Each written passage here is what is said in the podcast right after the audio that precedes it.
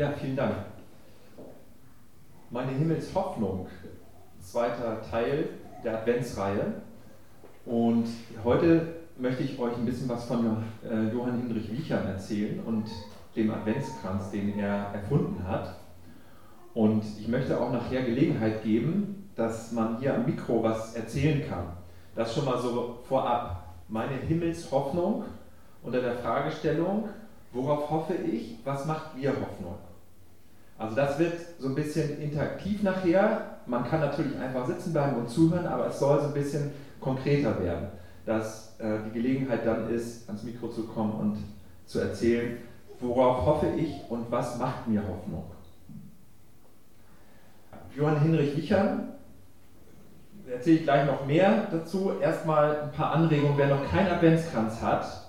Kann ja sein, dass man nicht dazu gekommen ist, kann ja sein, dass man bisher einfach nicht die Zeit gefunden hat. Hier sind nochmal ein paar Anregungen, die auch teilweise recht schnell gehen.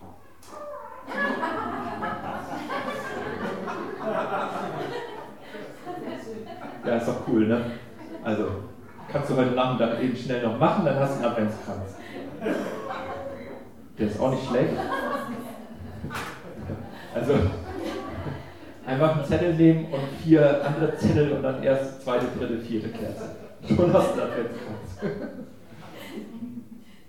Machen wir noch einen. Der ist gut. Der ist ein bisschen mit, mit Tiefsinn.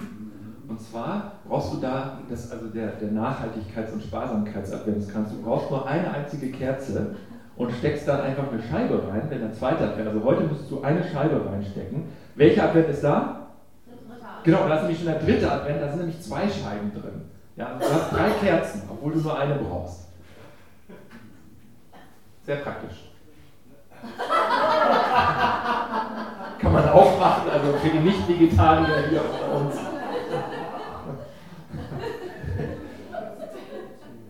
Und das ist für die, für die Schrauber, Schrauberin. Was sind Kerzen? Wieso? Was habt ihr denn? Das sind vier Kerzen, vier Zündkerzen. Ja. Wo ist das Problem?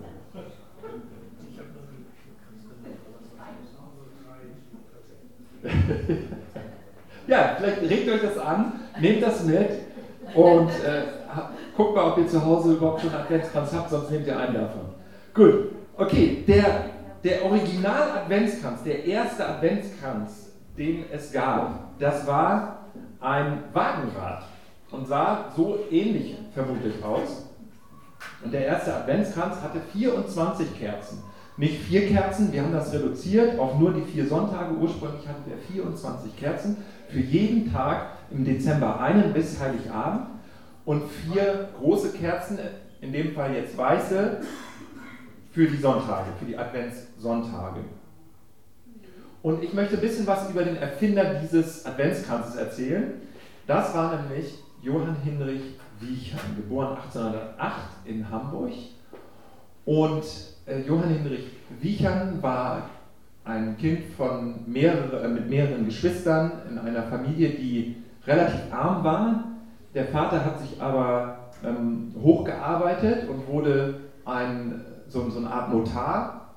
Und ja, die Familie war christlich, ist im christlichen äh, Bereich aufgewachsen und es war so ein bisschen angehaucht von der Erweckungsbewegung, vom Pietismus, also von einer starken Frömmigkeit geprägt. Und Johann Hinrich Wiechern, der hat äh, dann irgendwann mit 15 Jahren war das, genau, da war 15 Jahre, da hat er die Schule abgebrochen, hat nicht sein Abi gemacht, weil der Vater gestorben war und er musste sich um die Familie kümmern, er musste Geld verdienen und hat als Nachhilfelehrer und als ähm, auch Musiklehrer Geld verdient und so die Familie unterstützt. Dann hat er auch ungefähr so mit 15 Jahren, da hat er ein besonderes Erlebnis gehabt und dieses besondere Erlebnis, das hat etwas mit unserem Thema zu tun, mit Hoffnung auf einer ganz persönlichen, individuellen Ebene.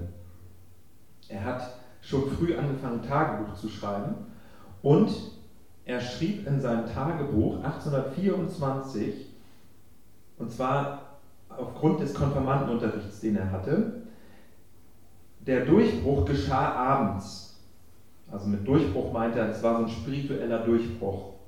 ein Bekehrungserlebnis. Der Durchbruch geschah abends, als Gottes Geist mich anfing von neuem zu gebären. Das Licht des Evangelii erleuchtete auch für mich die Wissenschaften. Ich habe Fortschritte in jeglichen gemacht. Dann kam 1826 noch eine Begegnung mit Johannes Claudius dazu, dem Sohn des Dichters Matthias Claudius. Und da schreibt er in sein Tagebuch, durch diese Begegnung mit Johannes Claudius bin ich zu der Erkenntnis gekommen, dass wir einen Gott haben, der uns unaussprechlich liebt und heiligen will. Also eine ganz starke innere Erfahrung, eine persönliche Erfahrung, eine individuelle Hoffnung, die ihn ergriffen hat, die ihn gefunden hat, die in ihn eingezogen ist. Das, was er so als dieses wirklich äh, poetisch wunderschön beschreibt, das Licht des Evangelii erleuchtete auch für mich die Wissenschaften. Das hat alles beeinflusst. Also auch seine schulische Laufbahn, auch sein Studium dann später. Er hat dann das Abitur nachgeholt, hat dann angefangen, Theologie zu studieren. Alles wurde durch dieses Erlebnis beeinflusst. Eine Himmelshoffnung, die ihn gefunden hat und die ihn erfüllt hat. Das hat ihn auch bis zum Lebensende, bis zum Schluss geprägt. Und es war ihm auch wichtig, dass nicht nur ein soziales Engagement da ist, das ist, das ist das, wofür er hauptsächlich bekannt ist. Er sagt, die Kirche muss eine soziale Kirche sein. Es geht um Liebe in Tat und nicht um irgendwelche Sprüche oder theoretische Glaubensinhalte, sondern es geht um die praktischen Taten. Dafür ist er bekannt und das, das war auch sein ganz großer Verdienst und sein ganz großer Schwerpunkt. Aber genauso wichtig war ihm die, diese innere Lebenshoffnung. Deswegen hat er auch mit den Kindern, mit denen er zusammengearbeitet hat und mit den Teenies, hat er auch immer viel Wert drauf gelegt, auf die, ja, diese spirituelle Dimension im Leben. Es war ihm nicht genug, nur einfach, ähm, nur in Anführungsstrichen, sozial zu denken, sondern er hatte auch diese spirituelle Ebene im Sinn. Und dementsprechend hat er die ganze Arbeit auch aufgebaut. Von welcher Arbeit spreche ich? Also, ich spreche von einer Arbeit mit Straßenkindern. Als er 25 Jahre alt war, kam er nach St. Georg in Hamburg und wurde dort, also er hatte sein Theologiestudium abgeschlossen und er wurde dort Oberlehrer in der Sonntagsschule, die damals von unserem deutschen Baptistengründer Johann Gerd Onken mit aufgebaut worden war, wurde er dort Oberlehrer in St. Georg in Hamburg. Und St. Georg ist heute ja auch bekannt als Stadtteil in Hamburg und es hat eine ganz lange alte Geschichte. Es hat die Geschichte, dass da die ähm, Pestkranken hingebracht worden sind. In St. Georg stand der Galgen, da fanden die Hinrichtungen statt. Und es war wirklich so der Stadtteil, der, also Elendsstadtteil einfach, schon von einer langen Geschichte her. Und zu seiner Zeit war es so, dass dort viele Kinder lebten und viele Straßenkinder lebten. Das heißt also, er hat dann die, äh, äh, die Leute in den Wohnungen besucht, als er dort diese Lehrerstelle angefangen hat hat er sich äh, beteiligt an einem Besuchsdienst und ist in die Familien reingekommen und hat festgestellt, dass es eine ganz, ganz große Verwahrlosung gibt. Die Kinder, die hatten Hunger, ähm, die hatten ähm, ja, die, die, hatten Eltern, die sie geschlagen haben. Die Kinder selber haben auch andere geschlagen. Es gab viel Gewalt, es gab viel Hunger, es gibt, gab viel Verwahrlosung und Missbrauch und häusliche Gewalt. Und die Eltern, die haben teilweise in Fabriken gearbeitet. Das war der Beginn der Industrialisierung oder das war die Industrialisierungszeit. Das heißt, sie haben in Fabriken gearbeitet und wenn die Kinder so zehn Jahre alt waren, dann mussten die auch in Fabriken arbeiten. Die haben also keine Schulausbildung bekommen, sondern die ab zehn Jahre spätestens mussten sie selber in Fabriken arbeiten. Und ähm, die Bedingungen waren aber so hart und so schwer, dass viele von den Älteren dann auch früh gestorben sind, die in den Fabriken arbeiten, arbeiteten. Der Verdienst war unglaublich schlecht, also weil einfach so viele Arbeiter gebraucht wurden und ähm, das aber nicht vernünftig bezahlt wurde. Und es gab keinen ja, Sozialverband, es gab keine Familienhilfe, es gab keine Sozialpädagogen, Pädagoginnen. Es gab einfach kein Netz, was irgendwie diese Armut und diese, dieses Elend im Blick hatte und die Menschen, die da drin lebten. Das gab es alles nicht. Und Johann Hinrich Wicher hat das also gesehen, als er 25 war, und er schreibt wieder in seinem Tagebuch in Hamburg in St. Georg, Als er in eine Wohnung von einer äh, Familie kam, schreibt er, die Mutter ist nur bekleidet mit einem Baumwollleibchen und einem Baumwollrock, zum Teil zerlumpt. Vier Kinder treffe ich an, ein großer Bengel, August 23 Jahre, ein großgewachsenes Mädchen, Marie 13 Jahre, ein Knabe, Heinrich 8 Jahre und der kleine Hans mit seinen 5 Jahren. Alles zerlumpte, blasse Gestalten, klappernd vor Hunger und Frost. Ich habe in traurige, ausdruckslose Augen gesehen, ohne Hoffnung auf morgen. Der kranke Vater liegt mit Lungenentzündung im Bett. Feuer haben sie nicht mehr gehabt seit langer Zeit. Zu essen haben sie ein Stück Brotrinde, das sie sich teilen. Was für ein Elend. So wörtlich aus seinen Tagebuchaufzeichnungen. Also seine Hoffnungsperspektive kommt auf eine andere Ebene. Das ist die zweite Ebene. Die erste Ebene ist seine eigene Hoffnung, die ihn erfasst hat, seine Himmelshoffnung, die er gefunden hat in dieser Begegnung mit Christus und in dieser Christusbeziehung, wo er sagt, das Evangelium, das ist in meinem Inneren aufgeleuchtet. Und das hat mir eine Hoffnungsperspektive für mich selbst gegeben.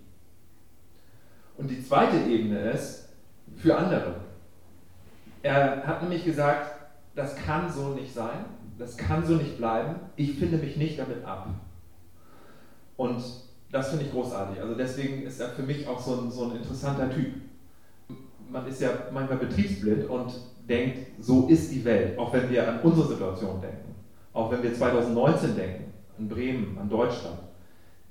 Da gibt es auch Kinder, die sehr, in sehr, sehr schlechten Verhältnissen leben, deren Eltern sich schlagen oder deren Eltern ja gar nicht da sind, nicht zur Verfügung stehen oder sonst irgendwie was. Es gibt auch häusliche Gewalt, es gibt auch Missbrauch und es gibt auch Verelendung. Es gibt auch inzwischen auch Leute schon, die nicht so richtig gut ernährt sind.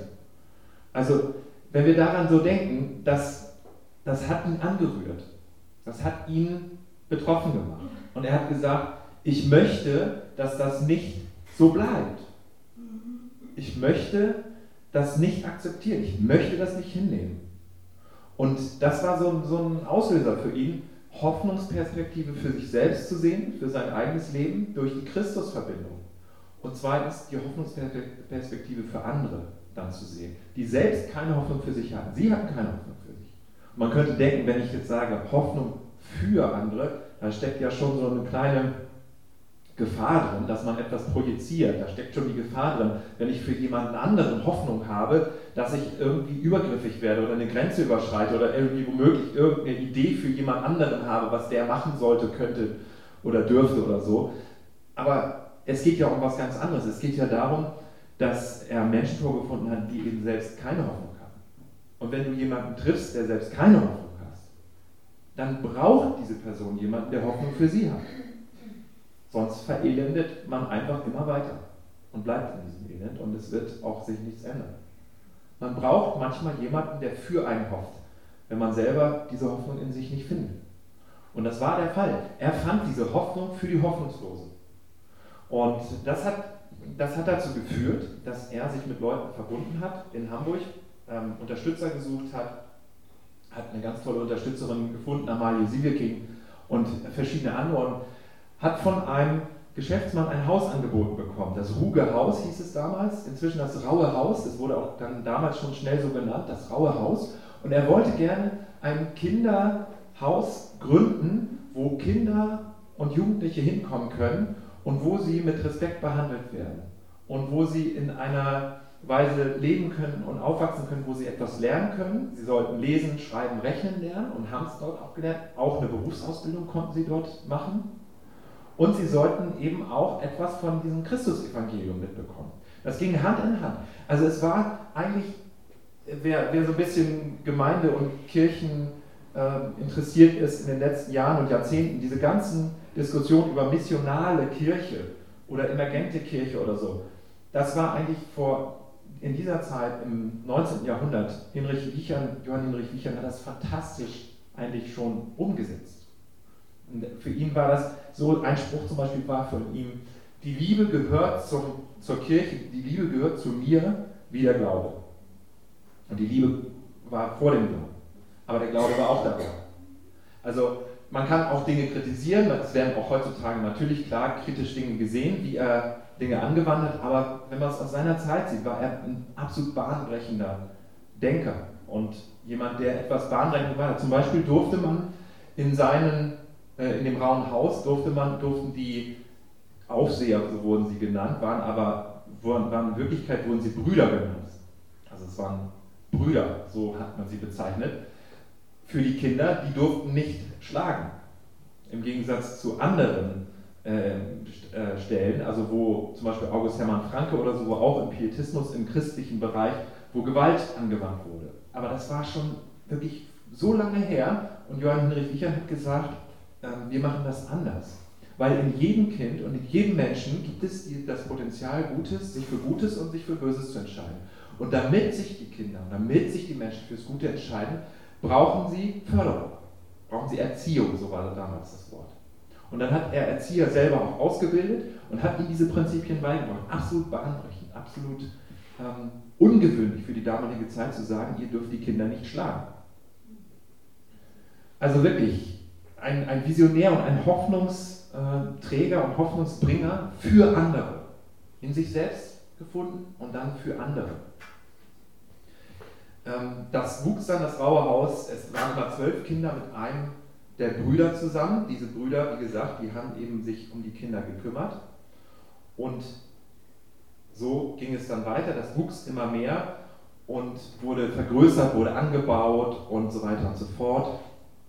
Und schließlich ist es dann eine dritte Ebene dazu gekommen. Die eigene persönliche, individuelle Hoffnungsebene, die Hoffnung für andere und dann kam die Hoffnung, ich will es mal so ganz groß sagen, für den Planeten dazu. Ähm, und das ist wichtig für uns, das ist wichtig für mich, für dich, dass wir, wenn wir über Hoffnung, über Himmelshoffnung nachdenken, dass wir nicht zu klein denken. Und Johann Hinrich Wichern kam mehr und mehr dahin, dass er sagte, ich möchte nicht nur dem Einzelnen helfen, ich möchte nicht nur der Einzelnen helfen. Es waren übrigens auch Mädchen zugelassen, ab einem gewissen Zeitpunkt, was, was auch ungewöhnlich war. Ähm, ich möchte also nicht nur der Einzelnen helfen, sondern ich möchte auch die Strukturen verändern. Und dann hat er eine ganz berühmte Rede gehalten auf dem ersten Kirchentag, den es gab in Deutschland.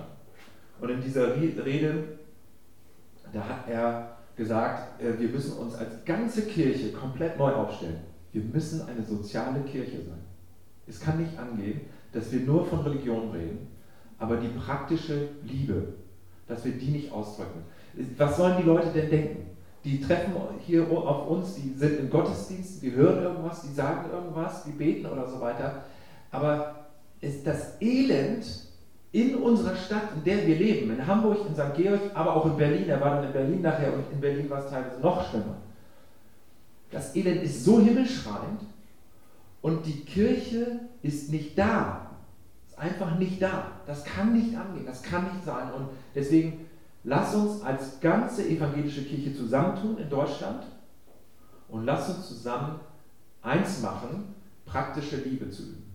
Und dadurch wurde dann aufgrund seiner Rede auf dem Kirchentag 1849 wurde dann die innere Mission gegründet, die es heute noch gibt, bei uns auch hier im Hauptbahnhof Stadtmission. Das geht alles darauf zurück. Also die gesamte Diakonie, die gesamte evangelische Diakonie geht auf Johann Hinrich Wiechern zurück. Dass auch der Beruf des Sozialpädagogen, Sozialpädagogin, alles das geht darauf zurück. Es wurde richtig strukturell etwas geändert und das, darauf wurde dann auch der preußische König aufmerksam und hat gesagt, kannst du uns vielleicht helfen, die Zustände in den Gefängnissen zu verbessern? Weil in den USA und in England gab es bestimmte Systeme, um in Gefängnissen die Zustände zu verbessern, zum Beispiel Einzelhaft. Das gab es in Deutschland nicht. Und dann hat der König gesagt, komm, komm zu uns und führe deine Prinzipien, wie du Menschen führst, wie du Menschen förderst, wie du Menschen ja, entwickeln hilfst, führe das bei uns in den Gefängnissen ein. Und dann hat er die Aussicht bekommen in Berlin für die, äh, für die Gefängnisreform und hat äh, die Einzelhaft eingeführt, zum Beispiel. Und das hat sehr dazu geführt, dass es eben verbessert wurde, die Bedingungen, auch die, letztendlich das Ziel und das Ergebnis, dass Personen, die im Gefängnis sind, über ihre Taten nachdenken und auch, dass es eine Chance gibt, da rauszukommen aus dem ähm, Kreislauf des Verbrechens. Das wurde dadurch gefördert. Dann wurde das auch wieder kritisiert und er ging wieder zurück, also wurde dann ein bisschen kompliziert und, und äh, kritisch, weil er eben auch an dieser inneren Hoffnung festgehalten hat und gesagt hat, ich möchte aber auch, dass Menschen sich substanziell verändern, dass nicht nur, nicht nur irgendwie, wie gesagt, ihre äußeren Bedingungen verbessert werden, sondern dass auch im Inneren was geschieht. Und das wurde ihm übel genommen, das war genau die gleiche Kritik, auch wie wir es heute auch viel diskutieren, darf man auch diese spirituelle Dimension bei Menschen, darf man die auch ansprechen und fördern. Und er hat das auf eine sehr extrem vorsichtige Weise gemacht, aber er hat es gemacht. Und er hat es auch seinen Mitarbeitern gesagt, dass sie das Evangelium, dass sie diese Christusbeziehung anderen auch nahebringen sollen. Und das wurde so ihm dann in Anführungsstrichen zum Verhängnis. Er musste dann aus Berlin weg und kam wieder nach Hamburg und Zauber raus. Also das dazu. Und im Rauen Haus, da, das war jetzt die lange Geschichte, im Rauen Haus hat er den Adventskranz erfunden und das kam so, dass die Kinder ihn immer gefragt haben, wann ist denn jetzt endlich Weihnachten, wann geht es denn jetzt endlich los? Und äh, dann hat er gesagt, also er war ja unglaublich pädagogisch geschickt und hat gesagt, gut, ähm, ich überlege mir was, wie ich das als Zeichen zeigen kann, wie ich das so symbolhaft zeigen kann, dass Christus Licht in unser Leben bringt. Ja? Und dass Weihnachten dann kommt. Und dann hat er diese Idee gehabt, hat ein Wagenrad genommen, hat er die Kerzen draufgestellt und jeden Tag durfte eine Kerze angezündet werden. Und die Erwartung wuchs, die Hoffnung äh, wuchs und er hat das immer auch mit Geschichten aus der Bibel verknüpft um zu zeigen, es geht darum, dass Jesus Hoffnung in unser Leben bringt. Und da, so ist der Adventskranz entstanden. Es war dann ein Wahnsinnserfolgsprodukt in der ganzen Welt bekannt. Also Adventskränze, äh, wirklich bemerkenswert, dass von, ja, also aus, aus dieser Geschichte das stammt. Und parallel hat es noch einen anderen pädagogischen Effekt gehabt. Er wollte nämlich den Kindern auch gerne Zählen beibringen. Es ging nicht nur um Jesus, sondern es ging auch ums Zählenlernen. Und das war sehr, sehr praktisch, so ein Rad dran zu haben. Das beeindruckt mich an Johann Hinrich Wicher bei allem, was man auch noch an kritischen Anmerkungen machen könnte. Aber für ihn war der Wert und die Bedeutung von den Ärmsten der Armen, von den äh, Menschen, die in ganz, ganz schlechten Verhältnissen lebten, war ganz, ganz wichtig. Und er wollte, dass die Kinder gefördert werden, gestärkt werden und auch im Inneren für sich diese Hoffnung erfahren. Und vergessen wir nicht den Satz von ihm, die Kirche muss eine soziale Kirche sein. Nicht nur im Einzelnen, sondern eben auch die Strukturen in der Gesellschaft in den Blick zu nehmen. Und das hat er nachher sehr erfolgreich gemacht. Wenn wir das mal auf heute anwenden, es war gerade in dieser Woche, ich weiß nicht, ob das jemand mitbekommen hat, war gerade das Jubiläum 30 Jahre UN-Kinderrechte. Und da gibt es ein äh, Institut, das, äh, der, der Kinderhilfsbund, Institut sage ich schon, also einfach Kinderhilfsbund, der hat eine Forschungsstudie rausgebracht, wie das aussieht mit den Kinderrechten in Deutschland. Und der, die haben einen Kinderrechte-Index herausgebracht und da sieht man, wie es aussieht. Wie werden nach ganz bestimmten Kriterien, wie werden die Kinderrechte gewahrt? Dazu gehört zum Beispiel Schutz vor Diskriminierung, ähm, ein Recht auf freie Entfaltung und verschiedene andere Rechte. Und das wird ganz also äh, speziell untersucht und da kam dann dieses Bild dabei heraus, wie gut die Rechte umgesetzt werden. Also überdurchschnittlich dunkelblau, mittelblau durchschnittlich und hellblau unterdurchschnittlich. Bremen ist also so durchschnittlich werden die Kinderrechte umgesetzt nach, den, nach dieser Forschung, die jetzt gerade rausgekommen ist. 30 Jahre Kinderrechte UN, das ist eine der Charta, Chartas, gibt es eine Mehrzahl von Charta? Karten? Wahrscheinlich. Kaktusse beim Karten. Das ist eine, eine der Karten, ja, die am meisten Unterschriften von allen Nationen auf der Welt haben. Also das ist ganz, ganz toll. Und ich glaube, dass diese UN-Kinderrechtskonvention wahrscheinlich vor 30 Jahren, dass die wahrscheinlich auch nicht so entstanden worden wären ohne die ganze Arbeit von Johann Hinrich Wiecher. Er hat da sicherlich einen Anteil daran. Jetzt möchte ich gerne mit dir drei Bibeltexte angucken und dann gebe ich das Mikro frei und würde gerne so ein bisschen die eigene Hoffnung zur Sprache bringen wollen. Was macht mir Hoffnung? Für mich, für andere Menschen, für den Planeten. Und da möchte ich gerne drei Bibeltexte dazu als Startrampe sozusagen angucken. Der erste Text ist aus 1. Johannes 3, Da schreibt der Autor Johannes, schreibt einen Brief an Leute, die in Kleinasien wohnten und schreibt, meine lieben Freunde, wir sind schon jetzt die Kinder Gottes und wie wir sein werden, wenn Christus wiederkommt, das können wir uns nicht einmal vorstellen. Aber wir wissen, dass wir bei seiner Wiederkehr sein werden wie er, denn wir werden ihn sehen, wie er wirklich ist. Und jeder, der diese Hoffnung hat, achtet darauf, dass er rein bleibt, so wie Christus rein ist. Also hier sieht man, es gibt eine Spannung, in die man, wenn man den christlichen Glauben für sich annimmt, kommt man in eine Spannung hinein. Äh, die nennt man, es ist schon was da, ist schon jetzt und gleichzeitig ein noch nicht. Oder man könnte vielleicht besser sagen, schon jetzt ist was da. Das heißt, ich darf sagen, ich bin ein Kind Gottes, bin versöhnt, ich habe Frieden mit Gott. Ich bin angenommen von Gott, ich bin geliebt, ich bin umsorgt, ich bin umgeben von Gottes Gegenwart. Das ist schon jetzt. Und es gleichzeitig kommt noch mehr. deswegen lebt man, wenn man als Christ lebt oder als Christin lebt, dann lebt man in einer Spannung. Und wenn man nicht in der Spannung lebt, dann fehlt einem diese Erwartungsperspektive, fehlt einem diese Hoffnung. Dann fehlt irgendwie etwas. Es ist normal und es ist gut, wenn man etwas erwartet. Es ist gut, wenn man etwas hofft. Und das drückt sich hier in diesem Text auf. Wir sind schon jetzt die Kinder Gottes. Aber wie wir sein werden, wenn Christus wiederkommt, das können wir uns noch nicht mal vorstellen. Das heißt, wir entwickeln uns, wir wachsen. Es kann auch mal einen Schritt zurückgehen, aber es gibt dann auch wieder zwei Schritte nach vorne. Wir entwickeln uns, wir verwandeln uns. Wir werden Stück für Stück in eine bessere Version von uns selbst oder in die beste Version von uns selbst verwandelt. Das ist die Hoffnungsperspektive. Das ist die Hoffnung für uns persönlich, ganz individuell. Die darfst du dir zu eigen machen. Und das ist aber auch gleichzeitig die Spannung, in der wir leben.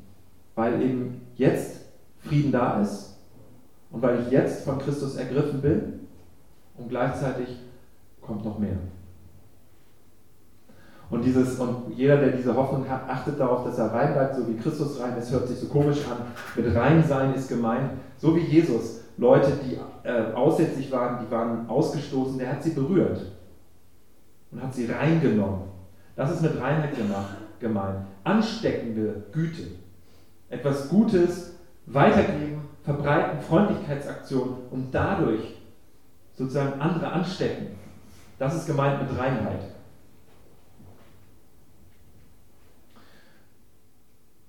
Was dazu hilft als Idee, als Anregung, was mir hilft, meine Himmelshoffnung individuell für mich persönlich, sind geistliche Übungen, so nennt man das. Geistliche Praxis wie Gebet, Meditation, Stille, Fasten, Alleinsein und auch Feiern ist auch eine Praxis, auch eine geistliche Übung. Oder das Jesusgebet. Das Jesusgebet, das ist eine ganz alte mönchische Klosterpraxis und das lautet, beim, du verbindest ein Gebet mit deinem Atem. Beim Einatmen betest du Herr Jesus Christus und beim Ausatmen betest du Sohn Gottes, erbarme dich meiner. Und du kannst natürlich auch nur auf deinen Atem achten, aber du kannst auch ein Gebet damit verbinden. Herr Jesus Christus beim Einatmen, beim Ausatmen Sohn Gottes, erbarme dich meiner. Das ist eine ganz alte Praxis und diese Übungen, die helfen, einen Raum zu haben für alles das, was nicht gut ist, was noch nicht mit der besten Version von dir übereinstimmt. Da kommt ein Raum drumherum. Und du kannst wachsen, du kannst lernen und du kannst beobachten, wie reagiere ich auf bestimmte Situationen. Und diese Reaktion, die ist manchmal nicht gut. Aber durch das Jesusgebet entsteht ein Raum um diese Reaktion. Und du kannst dich fragen, was zeigt mir diese Reaktion? Das meine ich mit dieser Spannung, mit dieser Hoffnungsspannung. Das zweite ist die Hoffnung für andere. Jesaja 61, fangen wir mal an. Eine ganz große Hoffnung uns anzuschauen. Der Geist des Herrn oder von Jahre ruht auf mir, denn der Herr hat mich gesalbt. Er hat mich gesandt, den Elenden gute Botschaft zu bringen und zerbrochene Herzen zu verbinden, den Gefangenen zu verkünden, ihr seid frei und den Gefesselten, ihr seid los, um auszurufen das Gnadenjahr des Herrn und den Tag der Rache für unseren Gott, um alle Trauernden zu trösten und den Trauernden Zions Freude zu bringen. Schmuck bekommen sie anstelle von Schmutz, Freudenöl statt Trauersack, Jubellieder statt Mutlosigkeit. Man nennt sie Terebinden der Gerechtigkeit, eine Pflanzung Jahres, die seine Herrlichkeit zeigt. Das ist die Vision, die Jesus gesagt hat, als er auftrat öffentlich in der Synagoge in Nazareth. Er hat gesagt, das ist meine Aufgabe, den Gefangenen Freiheit zu verkünden, die Trauernden zu trösten. Diesen Teil hier mit der Rache hat er weggelassen. Eine ganz große Hoffnungsperspektive für andere. Was hilft bei der Hoffnungsperspektive für andere? Kleine Gesten der Freundlichkeit habe ich schon vorhin erwähnt auf der Webseite. Das sind solche Kleinigkeiten, die uns die Hoffnung für andere ausleben lassen können. Einfach nur so einfache Sachen, jemanden fremd bewusst anlächeln, den Liebsten ein Kompliment machen, öffentlich Müll aufheben und wegschmeißen. Dann eine Aktion, die wir ähm, von der Zellgruppe aus machen in anderthalb Wochen. Wir wollen Schals und Mützen verteilen, positive Postings schreiben, jemanden an der Kasse vorlassen. Hoffnungsperspektive für andere. Ganz einfache kleine Schritte. Und dann die dritte Ebene, meine Himmelshoffnung für den Planeten. Das Bild ist bekannt wahrscheinlich. Auf dem Weg hierher sind wahrscheinlich einige da unter der Brücke durchgefahren Richtung Bahnhof. Und diese Perspektive möchte ich gerne nicht verlieren, dass wir nicht zu klein denken, wenn wir aus, von Hoffnungs, Himmelshoffnung reden. Jesaja 11, ein ganz bekannter Adventstext. Aus Isais Stumpf, das ist der Vater von David, wächst ein Spross, oder der Vorfahr von David. Aus seinen Wurzeln schießt ein neuer Trieb. Auf ihm wird ruhen der Geist Jahres, des Herrn, der Geist der Weisheit und des Verstandes, der Geist des Rates und der Kraft, der Erkenntnis und der Ehrfurcht vor Jahwe. Und dann diese ganz große Hoffnungsperspektive. Und da würde ich dich einladen und bitten, wenn du magst, vielleicht die Augen zu schließen. Das lese ich dann vor, weil es eine prophetische Imagination ist, eine prophetische Fantasie, wenn man so will, die aber realistisch ist. Vielleicht kannst du die Augen schließen und dir das dann mal richtig ausmalen, was hier steht. Dann ist der Wolf beim Lamm zu Gast und neben dem Böckchen liegt ein Leopard. Kalb und Löwenjunges wachsen miteinander auf. Ein kleiner Junge hütet sie. Kuh und Bären teilen eine Weide und ihre Jungen legen sich zusammen hin. Und der Löwe frisst Stroh wie das Rind. Der Säugling spielt am Schlupfloch der Schlange. In die Höhle der Otter steckt das Kleinkind die Hand. Auf dem ganzen heiligen Berg wird niemand Böses tun. Niemand stiftet Unheil, richtet Schaden an. Und wie das Wasser den Meeresgrund bedeckt, so ist das Land von der Erkenntnis Jahwes erfüllt. Ein Wolf liegt beim Lamm, neben dem Böckchen liegt ein Leopard. Ein Kalb und ein Löwenjunges wachsen miteinander auf. Ein kleiner Junge hütet sie. Es gibt keine Unterscheidung mehr zwischen Raubtieren und zwischen zahmen Tieren. Die Raubtiere werden zu Vegetariern. Wäre vegetarischer Löwe, wer hätte das gedacht? Jesaja hat es gedacht. Das ist die große Riesenhoffnung für unseren Planeten. Jetzt würde ich gerne das Mikro freigeben. Johann Hinrich Wichern ist ein wunderbares Beispiel dafür, Hoffnung in sich selbst, für sich selbst, Hoffnung für andere, Hoffnung für den Planeten. Worauf hoffe ich? Was gibt mir Hoffnung? Wenn du magst, komm nach vorne und sag einen Satz, sag zwei Sätze. Was gibt mir Hoffnung? Wenn du an den Planeten denkst, wenn du an dich denkst, wenn du an deine Mitmenschen denkst. Und wenn du möchtest, zünde dabei doch eine Kerze an. Wir haben hier einen Adventskranz nachstilisiert sozusagen und zünde ein Licht an und verkünde die Hoffnung, die dich erfüllt. Vielleicht können andere davon profitieren.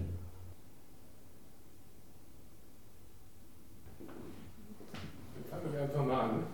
Äh, mir ist eine Stelle aus den Evangelien äh, Gedächtnis gerufen. Ich weiß jetzt nicht, in welchen es genau steht, aber es geht um einen Dialog zwischen Jesus und einen, ich glaube, es war ein Jünger, ich bin nicht ganz sicher. Und am Ende fragt der Jünger, aber wer ran? Äh, fragt der Jünger, aber wer kann dann gerettet werden?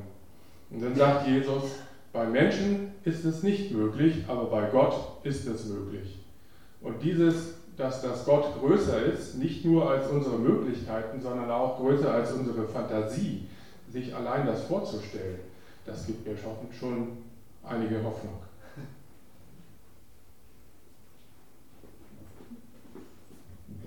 Ja, ähm, meine Hoffnung ist, dass Gott ähm, Anfang und Ende ist und dass er bei einem, ja, was mir begegnet, ähm, mittendrin ist.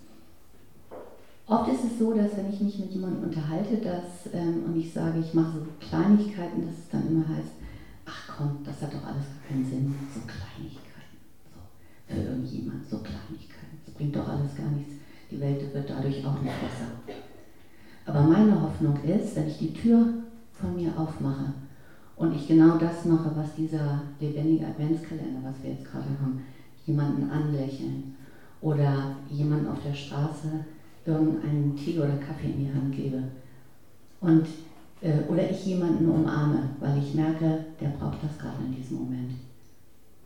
Und die Hoffnung ist für mich, es gibt bestimmt ganz viele Menschen auf dieser Welt, die genau in diesem Zeitpunkt und in dieser Sekunde genau das Gleiche machen. Und meine Hoffnung ist, dass es noch mehr machen, nämlich alle. Und ich glaube, dann wird ganz viel passieren in der Welt. Das ist meine Hoffnung.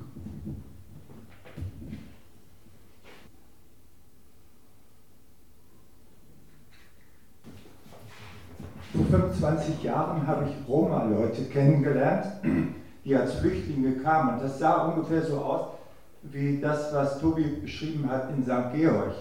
Und ich hätte keine Hoffnung für die Leute, wenn ich nicht diese innere Hoffnung auch gefunden hätte. Und in St. Georg, Georgswerder, habe ich so eine Siedlung mit Sinti-Leuten gesehen, die einen wunderbaren Gottesdienst hatten.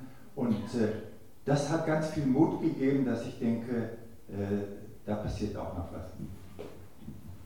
Ja, die kenne ich gut, die Sinti-Leute. Da war ich früher als Kind oft.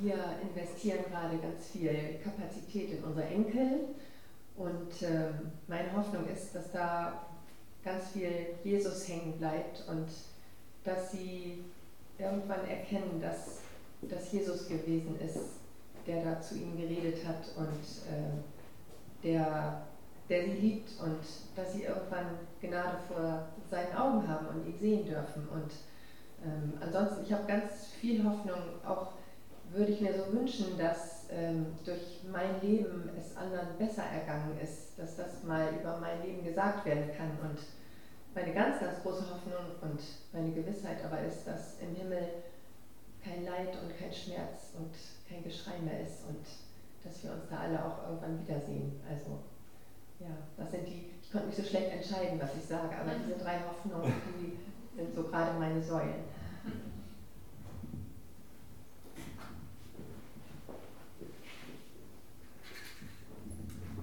Wer mich ein bisschen kennt, der weiß, dass mein Glas meistens halb voll ist. Jetzt komme ich gerade nicht runter, um eine Kerze anzuzünden. Mir wird es Hoffnung geben, wenn das jemand für mich täte. Darauf, dass ich irgendwann wieder. Achso, okay, soll ich das für dich machen? Das ist freundlich. Ich bin gerade nicht in so der aller super Hoffnungsheldenzeit, aber was ähm, mir gestern passiert ist, war, dass es bei uns auf der Straße Glühwein gab, bei unseren Nachbarn. Und ähm, dass mich einer angesprochen hat, mit dem ich eigentlich überhaupt nichts zu tun habe und gesagt hat, hey, du warst doch am äh, Freitag bei, bei Fridays for Future und ähm, wir haben uns in die Augen gesehen und äh, es war so, so eine Verbundenheit irgendwie plötzlich da. Und überhaupt finde ich diese ganze Bewegung, dass, äh, dass es junge Leute gibt, nachdem äh, meine Generation gefühlt das äh, komplett äh, in die Suppe gefahren hat, diese ganze Bewegung und ökologische Aktion und so. Und dass es, dass es junge Leute gibt, die sagen, nee, es ist nicht, äh, wie wir immer meinen, äh, schon verloren der Kampf, sondern wir stehen jetzt auf und wir machen es jetzt anders. Das finde ich äh, wahnsinnig äh, und das macht mich sehr hoffnungsfroh.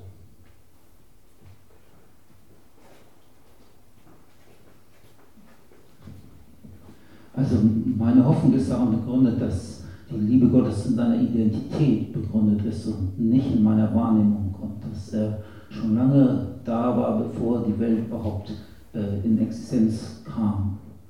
Und dass der Zugang zu äh, dieser Liebe nicht in dem begründet ist, was ich tue, sondern in dem, was ich glaube.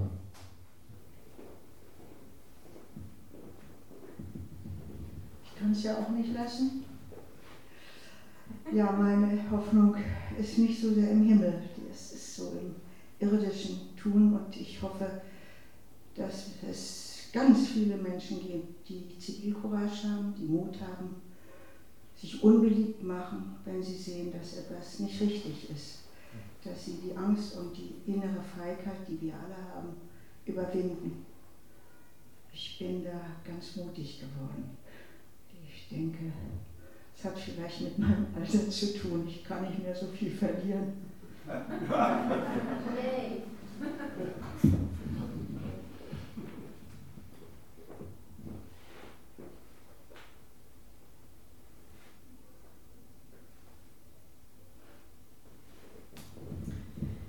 Das, was mir ähm, Mut macht, das ist die Tatsache, dass, was Hinrich auch schon sagte, Gott ist größer und er hat die Kontrolle. Ist ja egal, was für einen Scheiß wir bauen, aber Gott ist ja noch da. Und er ist ein Vater, er ist eine Mutter und die passen auf. Passen auf, dass das Ganze nicht aus dem Ruder läuft. Und das gibt mir ganz viel Hoffnung und einfach auch, dass Gott immer gesagt hat, es hat einen Sinn, Ne? Alle Dinge werden dir zum Besten dienen. Das klingt immer so abgedroschen, aber für mich sind das immer wieder Situationen, ähm, in die ich komme und wo ich halt denke, okay, gut, wollen wir mal sehen. Manchmal sieht man es auch nicht sofort, vielleicht auch erst später. Aber alle Dinge werden dir zum Besten dienen und es hat einen Sinn.